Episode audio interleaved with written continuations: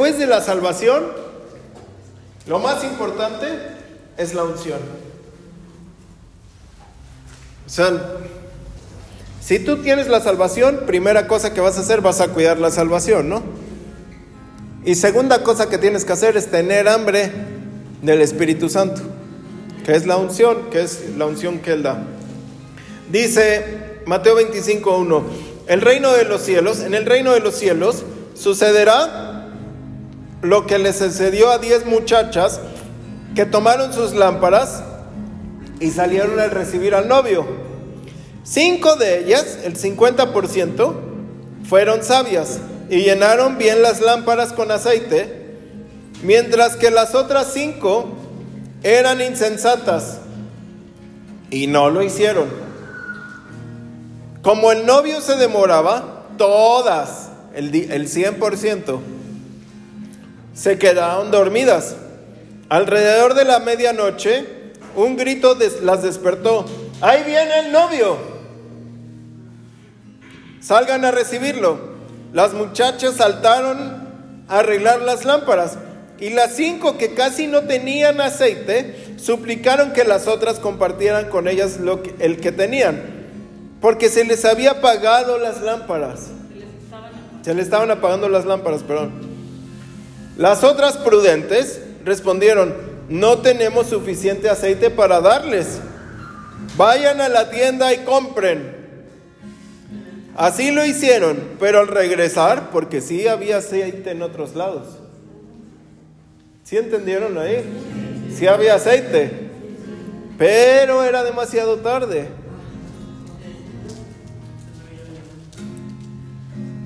Así lo hicieron, pero al regresar encontraron la puerta cerrada.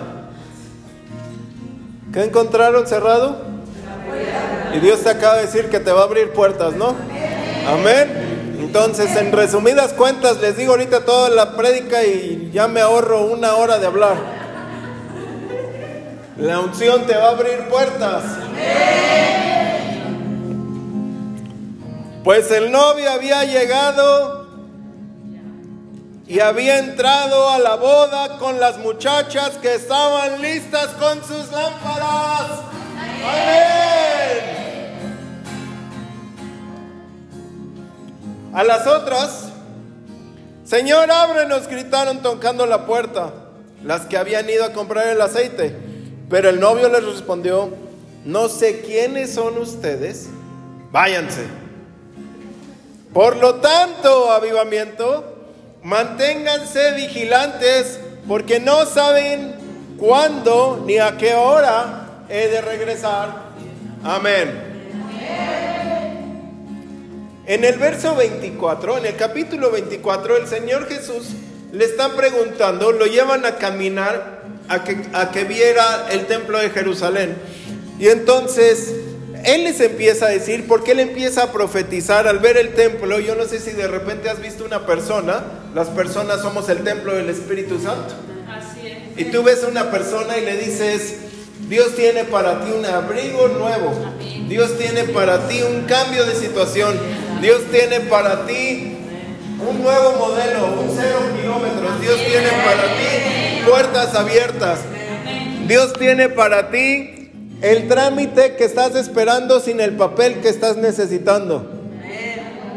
Dios tiene para ti una, una llave que va a abrir las ventanas, va a abrir las puertas, va a abrir todo lo que tú necesites. Tú ves a la persona y empieza a profetizar. Y así el Señor Jesús ve el templo de Jerusalén y empieza a profetizar. Dice, ¿está bien, Padre, su templo? Está muy acá. Dice, pero no quedará piedra sobre piedra. Todo será ultrajado, todo será derrumbado, todo se vendrá abajo. Profecía que se cumplió 60 años después de que él lo dijo. Los romanos se enteraron, leyeron la Biblia, o no sé quién les dijo, que el templo de Salomón tenía piedras preciosas, zafiro y no sé qué tanto abajo, diamantes. Y entonces los romanos dijeron, pues vamos a buscar, pero no era ese el templo este de Salomón, este era el templo de Zorobabel.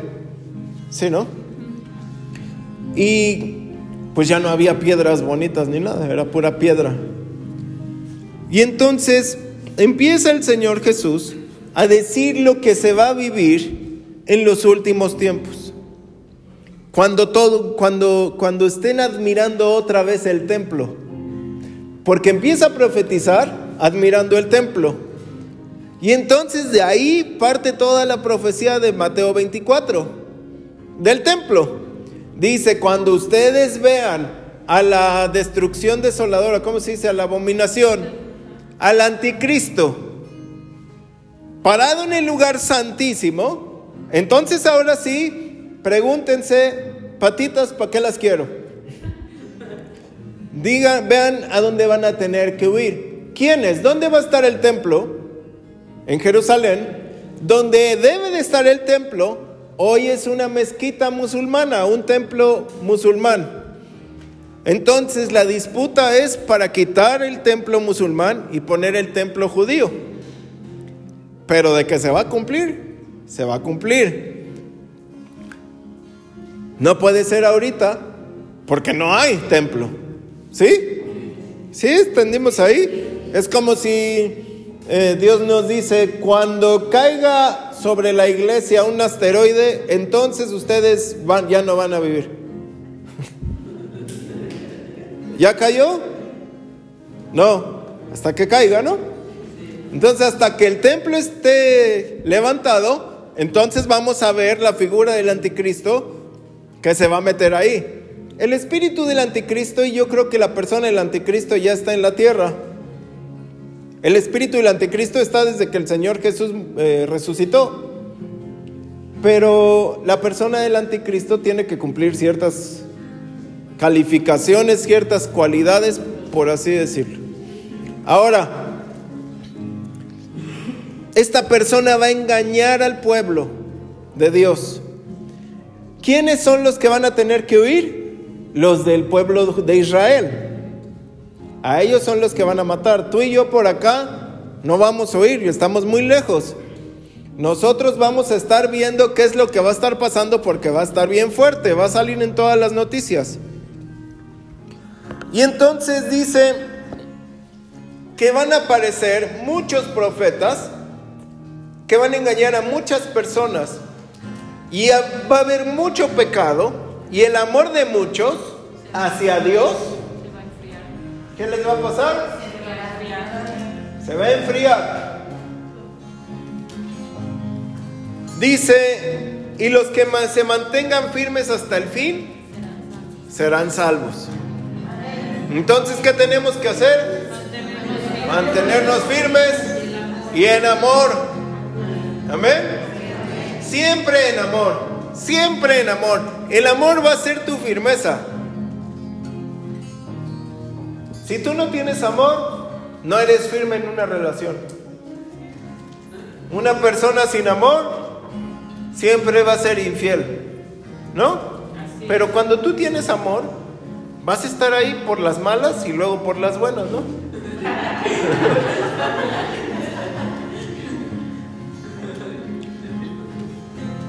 Algo que va a pasar, dice, el Evangelio va a estar por todo el mundo ya. Las buenas noticias serán proclamadas, serán anunciadas, serán gritadas por todo el mundo. Y les sigue dando un montón de, de, de señales y dice, hay de las mujeres que estén embarazadas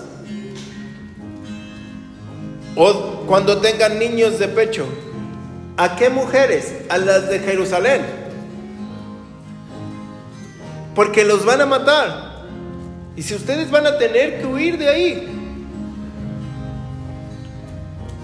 oren para que la huida no sea en invierno ni en día de reposo.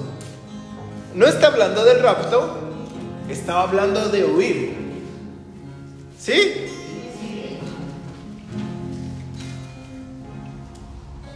Porque como la persecución que entonces se desatará no se ha desatado ninguna en la historia, ni se desatará después. Si aquellos días de la huida no fueran acortados, de eh, la humanidad entera perecería, pero serán acortados por el bien de los escogidos de Dios.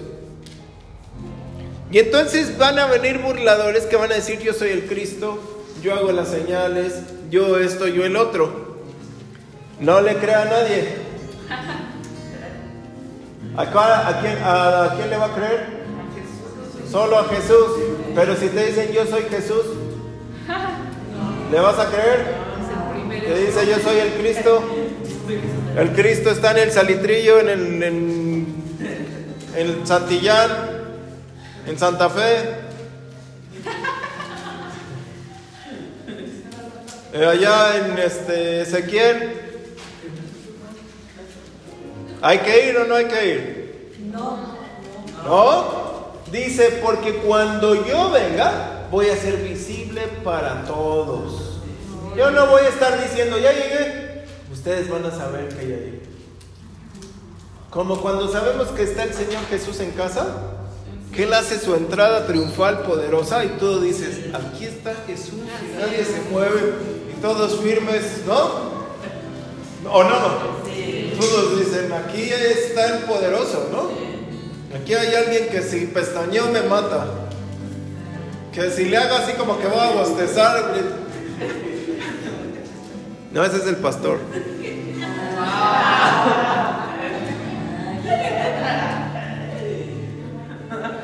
Dice, porque mi venida será visible como un relámpago que cruce el cielo de este a oeste.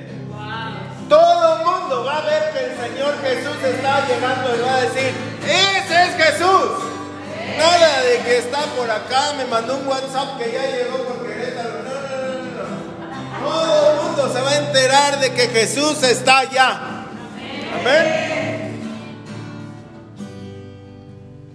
Una vez que la persecución de aquellos días haya cesado, el sol se oscurecerá. La luna no dará su luz, y las estrellas del cielo los poderes que están sobre la tierra se conmoverán. Se va a mover, se va a hacer todo un caos. La otra vez escuchaba que qué pasaría, qué creen que pase, si de repente un día la tierra se detiene. Salimos volando, vamos a 800 kilómetros por hora. Si se, de repente se detiene, ¿Sí? Imagínense lo que va a pasar. Ella sí. Ella sí sabe. Not Gio. Rock Gio. Entonces aparecerá en el cielo la señal de mi venida. Y el mundo entero, todavía después de de tan semejante catástrofe que va a estar el mundo entero. Se ahogará en llanto al verme llegar en las nubes del cielo con poder y gloria. Pero no para bien, sino, ¡ay, ya llegó! Nosotros felices. ¿No? ¿Tú a poco te vas a ahogar en llanto? Igual y sí, pero no en, no en mala onda, ¿no? Y no de gozo. Y enviaré a los ángeles delante de mí para que con toque de trompeta junten a mis escogidos de todas las partes del mundo. Y la gran cosecha del Señor. Dice que al son de trompeta, todo esto va a pasar. Entonces es importante que entendamos las fiestas del Señor y la fiesta de las trompetas. Porque seguramente su venida es en una fiesta. ¿No? No puede ser de, ¡ay, ay, No. ¿Y qué dice hoy? Ninguna fiesta, no. ¿Sí me voy a entender? Sí. ¿Cuándo murió Jesús? ¿En qué, en qué fiesta? En Pascua. ¿Cuándo resucitó? En la fiesta de las semanas. ¿Cuándo fue eh, que viene el Espíritu Santo? En la fiesta de Pentecostés. ¿Sí? Pero falta una fiesta que se cumpla. La fiesta de las trompetas. Que son tres fiestas solemnes dentro de siete fiestas eh, importantes. ¿Ahí aprendieron algo? Yo también.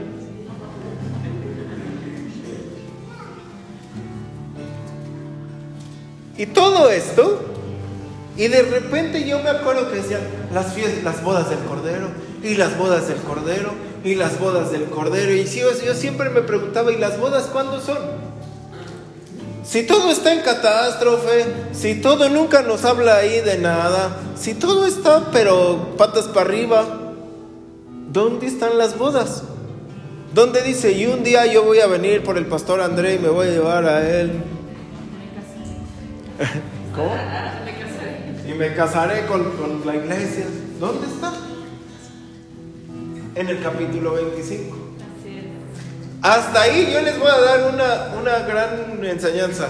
Los teólogos de, y los, los, los maestros de profecía bíblica solo leen el capítulo 24, pensando que eso va a ocurrir así, y sí va a ocurrir así. Pero el Señor Jesús dejó el 25 para que entendamos lo que va a pasar en el Inter. Dijo, todo esto es lo que va a estar pasando acá abajo. Mientras en el 25, esto es lo que va a pasar arriba. ¿Sí? Por eso cuando tú estudias profecía bíblica te quedas de, pues ya todos vamos a estar aquí sufriendo cuidándonos de que ningún hermano al lado traiga cuchillo para que me mate. ¿No? Por eso leí el capítulo 25. El Señor Jesús dice ahí que hay 10 vírgenes. Las vírgenes simbolizan a la iglesia. Nosotros somos la iglesia. Nosotros somos una iglesia de toda la iglesia del Señor, ¿no? Y hay iglesias como los que no saben, sépanlo, y los que lo saben me lo confirman. Hay iglesias que no tienen unción e iglesias que sí tienen unción. Iglesias donde está el Espíritu Santo e iglesias donde no está el Espíritu Santo. Iglesias donde cuidan al Espíritu Santo, cuidamos al Espíritu Santo. Iglesias que dicen, hay un Espíritu Santo. ¿Sí? Iglesias que decimos, no, voy a guardar porque tengo que tener mi lámpara encendida. Lámpara es a mis pies tu palabra y lumbrará mi camino. Apágame las luces, por favor. Vale.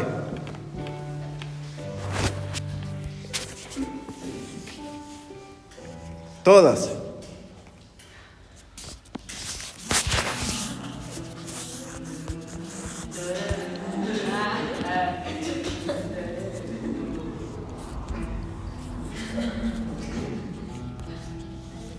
El reino de los cielos sucederá lo que le sucedió a diez muchachas.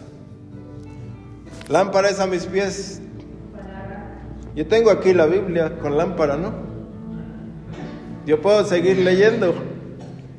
Porque hay una lámpara aquí. ¿Sí entendieron? Las diez vírgenes estaban con su lámpara así. Todo estaba en oscuridad, pero ellos tenían su lámpara encendida. ¿Qué es su lámpara? ¿Qué es la lámpara? Ah, bájale ahí. ¿Qué es la lámpara? La palabra de Dios.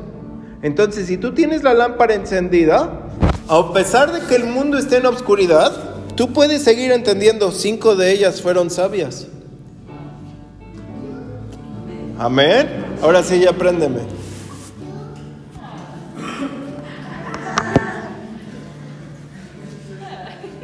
¿Entendieron? El mundo está en oscuridad porque no tiene su lámpara encendida.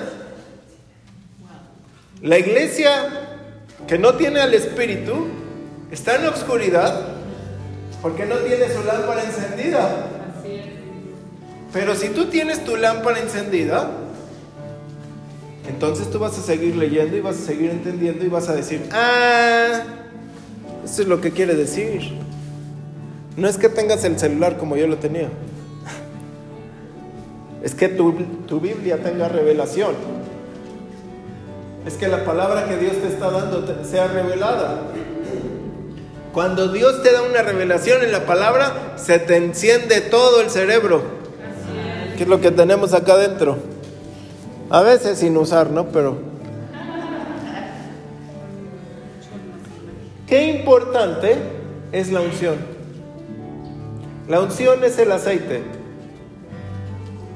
El aceite, sinónimo, unción. Sinónimo, el Espíritu Santo. Qué importante es el Espíritu Santo para que el Señor Jesús te conozca. ¿Cómo puede ser que no las conocía? Y que le dice, no, no, no, no las conozco. ¿Por qué? Porque hasta el final se dieron cuenta que necesitaban la unción, que necesitaban el aceite. Que las, todas, todas las iglesias, todos nos vamos a quedar dormidos. Dice que todos se quedaban dormidos. Porque se tardó muchísimo en llegar. ¿No? Pero cinco, cuando escucharon que llegaba, como el verso ese que todos estaban dando cuenta, los que tenemos la unción decimos, esa señal, algo está pasando. Algo está pasando. Me acuerdo una vez que veníamos de Querétaro y vimos la luna tan abajo, parecía que tocaba la carretera, gigante y roja. Nunca en mi vida de pequeño había visto eso. Siempre la luna estaba arriba y siempre se veía toda igual, aburrida como siempre, ¿no? Nunca cambiaba de color, nunca nada. Siempre, ¿no? Aparecía el conejo y nada más. Pero ahora, ¿o quién de ustedes hace 15 años sabía que la luna cambiaba de colores? Y que de repente estaba roja. No, no, eso es nuevo. De repente estaba roja, de repente ahora que la luna no sé qué hace y rosa, que más grande y no sé qué tamaños tiene. Eso no pasaba. Y ahora pasa cada rato. ¿Sí se han dado cuenta? O? Ahora hay arcoíris circulares. Sí, los, los halos.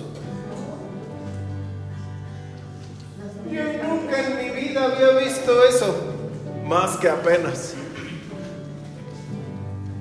Porque hay señales. Las nubes. Las nubes, el mar, todo se va moviendo.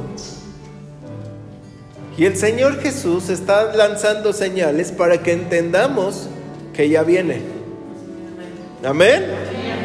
¿Y por quién va a venir? Él viene por las diez iglesias, por las diez vírgenes. Pero solo cinco vamos a entrar. El otro cinco están atrapados en el capítulo 24. Capichi.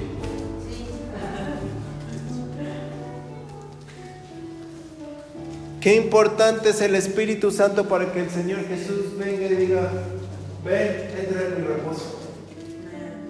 Qué importante es la unción para que el Señor Jesús diga, tú sí entendiste, ven y entra. Porque tú no puedes entender si no tienes la lámpara encendida. ¿Sí? Tú no puedes entender la palabra si no hay lámpara, si no está encendida. Por eso necesitamos la unción. Amén. Ahora, ¿qué es la unción? La unción es el Espíritu Santo. Si el Espíritu Santo no está con uno, en uno, entonces esta palabra no tiene sentido. Yo me acuerdo cuando nos casamos, yo apenas empezaba a conocer al Espíritu Santo y, y al final de las Biblias, yo no sé quién tiene una Biblia que al final tenga el plan de lectura, ¿no? Pues yo siempre decía, ¿y para qué son estas claves? ¿Para qué será esto? Nunca entendí hasta que la pastora me dijo, es para leer la Biblia en orden, ¿no? En un año. Dice 2G guion este 4H guion uno, no sé qué, decía, ¿qué es eso? Oye?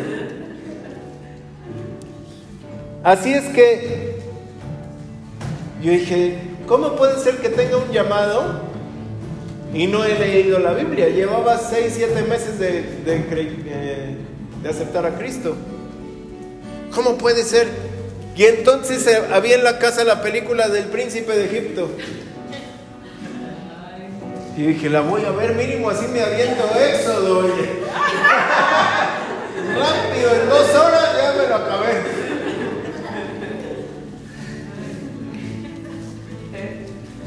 Y dije, wow, qué historia de verdad, oye. Entonces ya que la vi, me puse a leer Éxodo. Dije, no tiene nada que ver. No tiene nada que ver, oye. Después vi José el soñador. José el rey de los sueños, ¿no? Tampoco. Y entonces ahí empecé a leer y empecé a interesarme en lo que Dios estaba diciendo. Es bien importante que un cristiano esté leyendo la Biblia. Tienes que estar leyendo la Biblia. Tienes que estar leyendo la Biblia. Es que no entiendo, pastor. ¿A poco tú entiendes cómo se, por qué funciona una lámpara? No, tú nada más la enciendes y ya. Tú no puedes decir, ah, es que los el voltaje, no sé qué, y dice, conecta, no, no, ni papa. Ahí está, ¿no? Tú no tienes que entender, tú nada más tienes que hacerlo. Tú no tienes que estar preguntando, tú nada más tienes que encenderla. Amén. Que Dios vea que tú estás ahí metido, aunque no entiendas ni por qué se llama Mateo, ni quién lo escribió, ni nada. Pero que Dios te vea ahí. en algún momento te dirá, ya te voy a dar una palabra, ya te voy a hablar. Y Dios te va a hablar. Amén. El Espíritu Santo es el que te va a dar esa guianza. Si tú no tienes la unción, toda tu vida carece de, de luz. La unción hace que brilles. La unción hace que te reconozca Jesús. La unción hace que el Señor te diga, entra tú, tienes a mi espíritu. Los otros llegaron tarde. Esta es una tienda. Este ministerio es como una tienda. Aquí muchos pueden venir y llenarse. Aquí muchos pueden venir y llenar sus recipientes. Lo malo es que no lo echan a andar. Se llevan su recipiente lleno y le dices, ¿y qué hiciste con el aceite? ¡Ay, no tengo! ¿Y qué hiciste? Un año y sigue sin usarse el aceite. Años y sigue sin usarse el aceite. Tres años y sigue sin usarse el aceite. Cinco años y sigue sin usarse el aceite. ¿A poco quién de ustedes ha comprado un aceite bueno y lo tiene ahí guardado? Les aseguro que en el camino están diciendo, si es un aceite acá de olivo muy bueno, ahorita vamos a hacer unas ensaladas. ¿No? Luego, luego te lo quieres comer. Si es un aceite acá, dice, voy a preparar no sé qué, pero voy a echarle ese aceite. No creo que tengas el aceite que compras para tenerlo ahí en la vitrina. Ahora, estas imprudentes ni sus lámparas llenaron, vivían al día. Ay, con lo que Dios me dé. Hay que llenarse hasta que te duela la cabeza de tanta llenura. Hasta que vomites como Daniel de tanta revelación.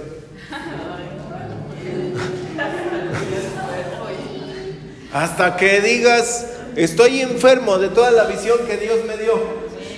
Ahora sí estoy lleno. ¿En serio? Tengo chorrillo de tanto comer palabra.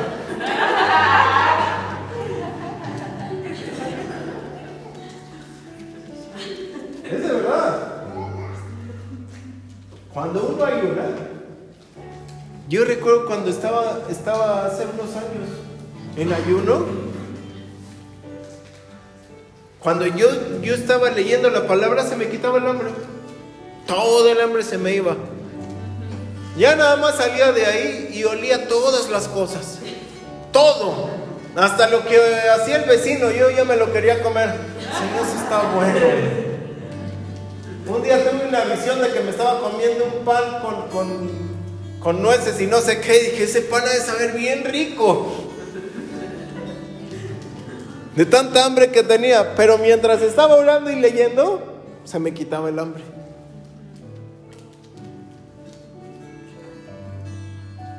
La palabra es comida. La palabra es tu luz. Y en la palabra también vas a encontrar al Espíritu Santo. Y cuando tú quieres encontrar al Espíritu Santo, Él se va a dejar ver. Él va a decir, me encontraste otra vez, oye. Aquí estoy. Él es un enamorado de nosotros. Mira, yo no sé si tú te has puesto a pensar en las personas infieles,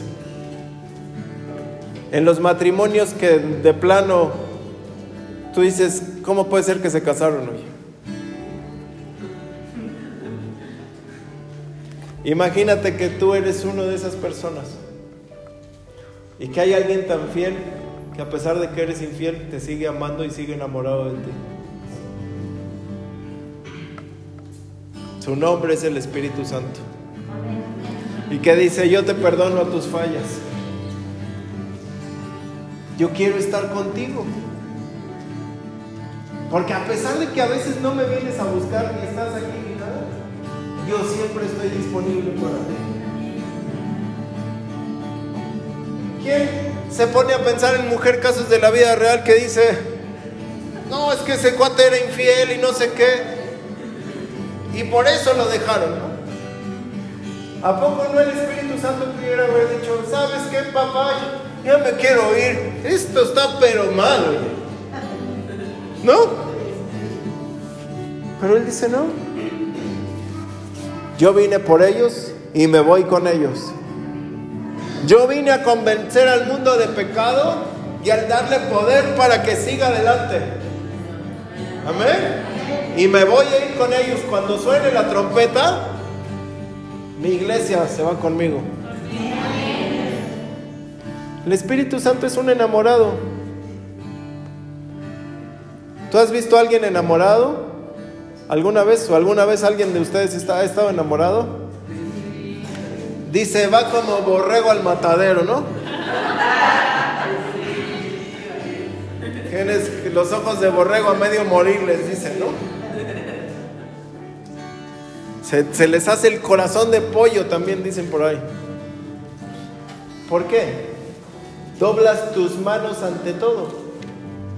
¿No? Si tú querías comer pizza y la otra parte quería comer este, chiles en nogada, adivina qué vas a comer. Chiles en nogada. ¿Sí o no?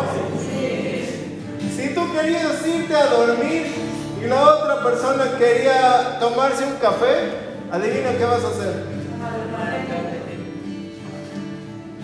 Porque eres un enamorado. Y así el Espíritu Santo de nosotros. Y nosotros también tenemos que ser enamorados de Él. Porque entonces cuando suene la trompeta, cuando se oiga el grito desesperado de que ahí viene el novio, nosotros vamos a salir corriendo y decir, aquí está mi lámpara, la tengo llena de unción. Unción sale por mis, por las hojas de mi palabra. Wow, qué unción hay aquí. ¿Quién trae Biblia verdadera como la de Liz?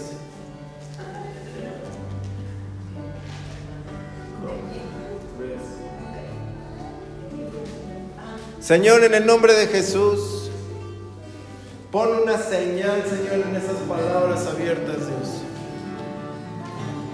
En el nombre de Jesús. Hoy queremos, Señor, que tú hagas algo maravilloso, Dios. Ponga su Biblia hacia arriba.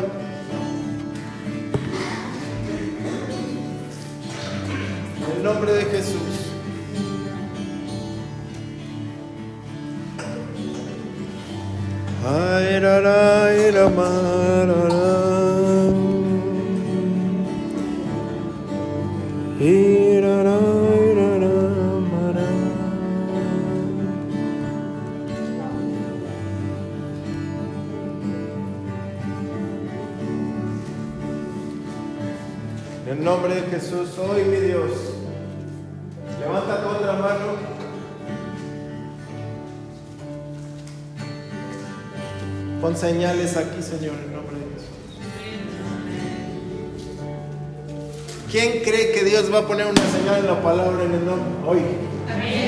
¿Sí? ¿Quién cree? ¿Quién cree? Necesito a alguien que crea. ¿Sí? Vamos a abrir en el Salmo 119. Hoy, en el nombre de Jesús.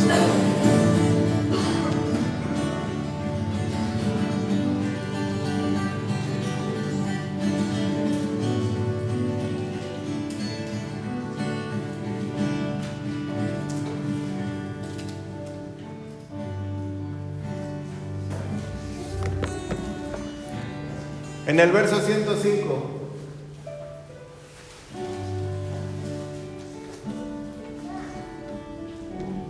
¿Qué dice Liz? A ver, ponte de pie. ¿Qué dice tu Biblia? Tu palabra es una lámpara a mis pies y una luz en mi sendero.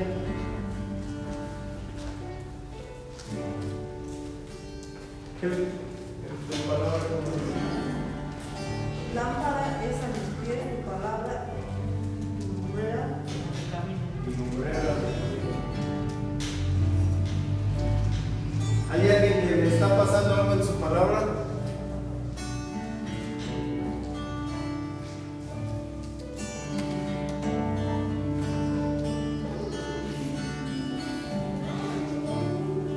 Salmo 119, 105.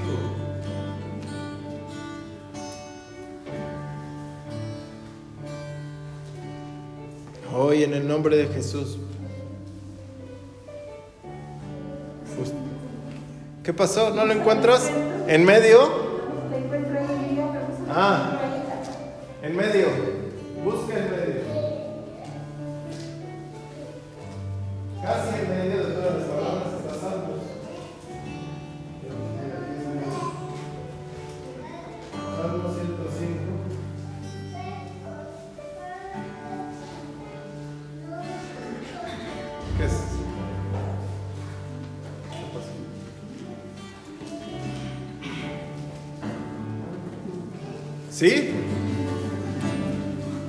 Su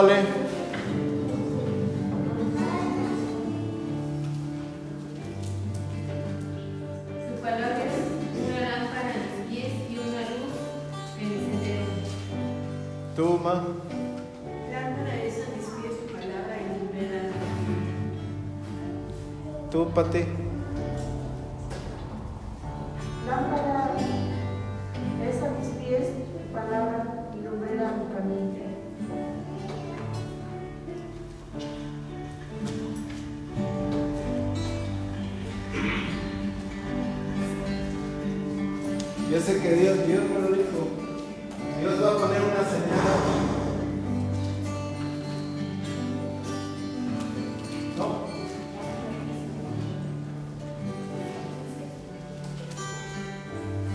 ¿Cuál es tu capítulo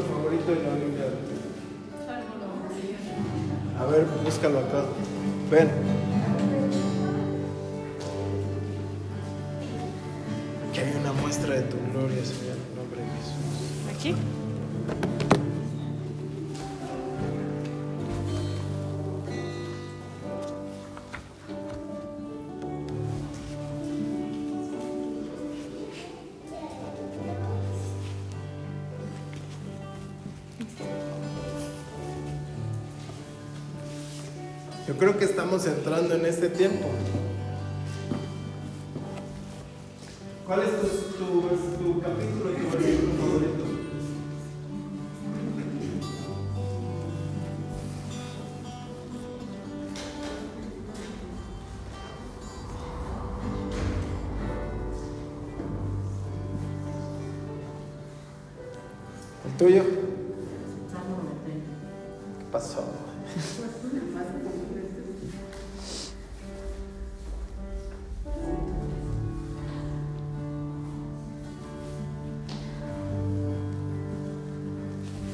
grandeza del digno Dios. De...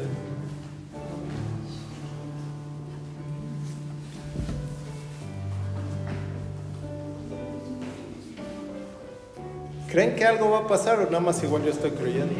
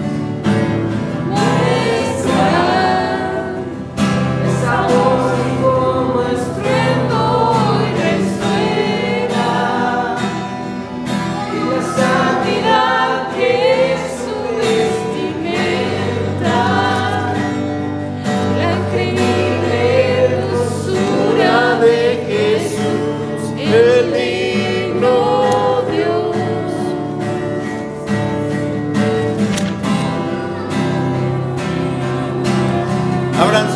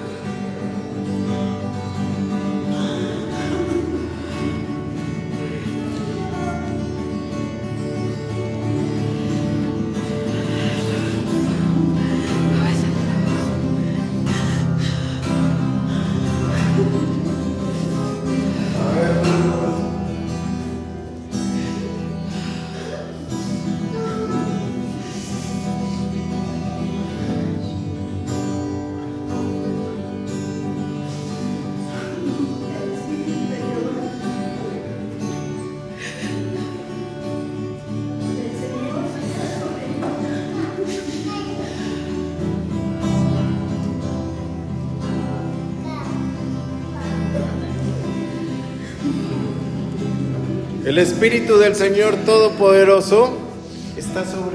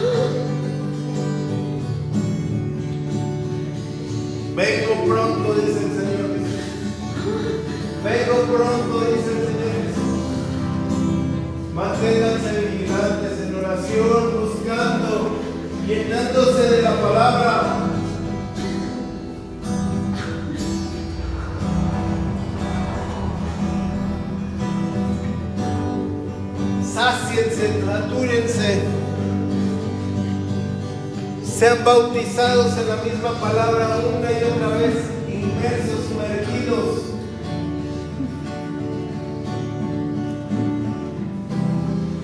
Porque yo quiero estar con ustedes, yo quiero estar contigo. Y prometí estar contigo hasta el fin del mundo.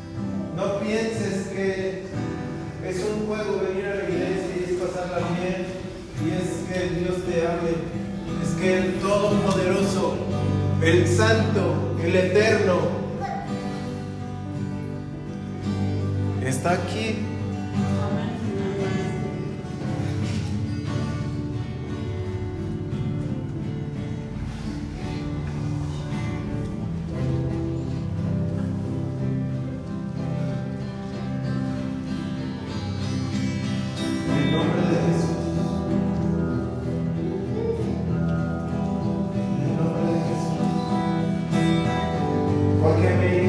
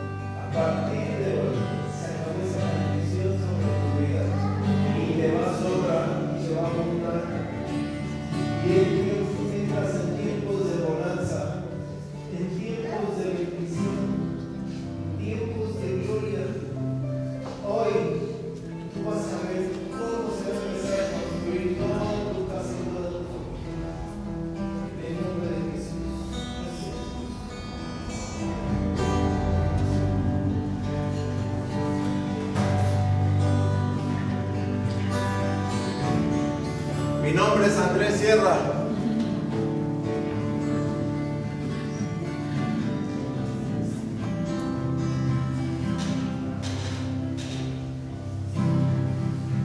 Todo lo que estaba detenido para muchos y que les faltaba un papel, hoy el Señor va a meter su mano ahí para que no te falte nada. Hoy el Señor va a meter su mano ahí para que todo se dé. Hoy el Señor va a hacer que en tu cuenta aparezca lo que necesitas. En tu cuenta del cielo ya está. Yo les voy a contar un testimonio. El, el domingo pasado, domingo antepasado, antepasado,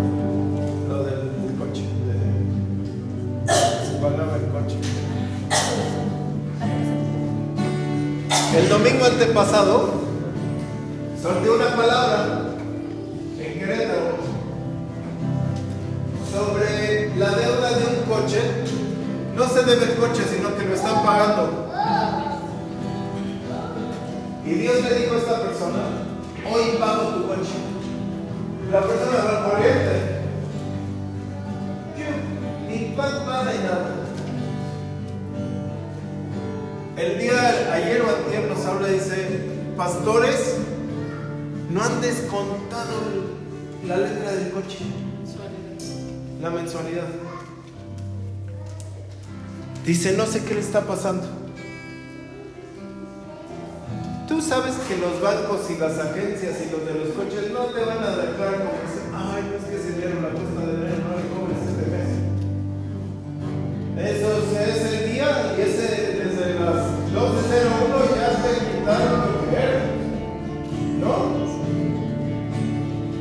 Pues el día de hoy le siguen sin cobrar y ya no le van a cobrar. ¿Cómo? Era desde el 8, ya estamos al 14. Yo no sé quién tiene la deuda, pero el Señor Jesús me dice, los que están en deuda, hoy se les van a cancelar las deudas. Los que están en deuda, hoy se les van a cancelar las deudas. Hoy. En el nombre de Jesús.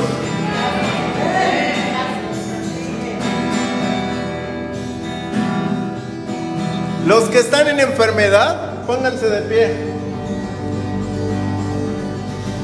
La, la deuda es una enfermedad financiera y la enfermedad es una enfermedad física.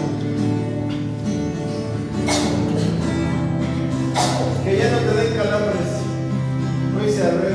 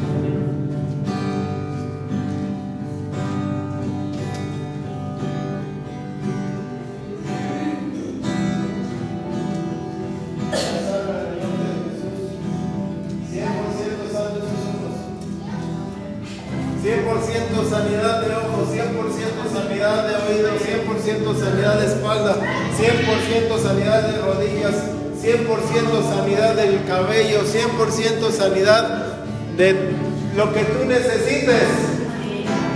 En el nombre de Jesús, 100% sanidad en el estómago, 100% sanidad en las intolerancias, todo el que es intolerante hasta el aire sanos. Sean sanos. Sean sanos. Sean sanos. Sean sanos.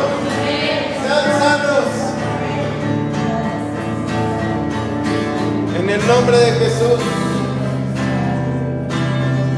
Tu palabra es vida, Señor. Es fuerza. Tu palabra es ánimo y levanta al caído.